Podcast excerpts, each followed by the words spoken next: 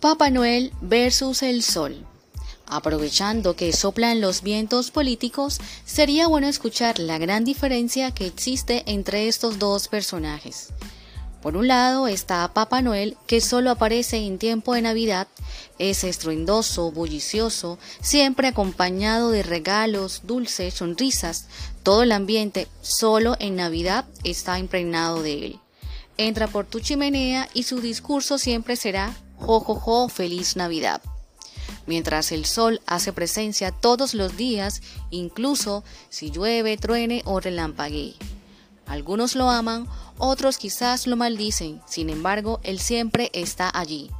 Proporciona vitamina D para los huesos, combate la depresión, fortalece el sistema inmunológico, mejora el aspecto de la piel, es indispensable para la cosecha y la siembra y lo más importante es que gracias a él hay agua en estado líquido en nuestro planeta.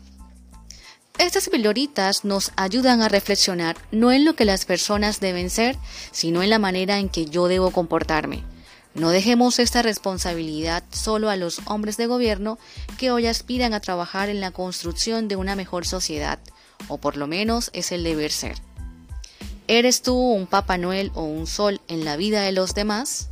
Soy Don Ellis Castillo y esto es Voz y Papel.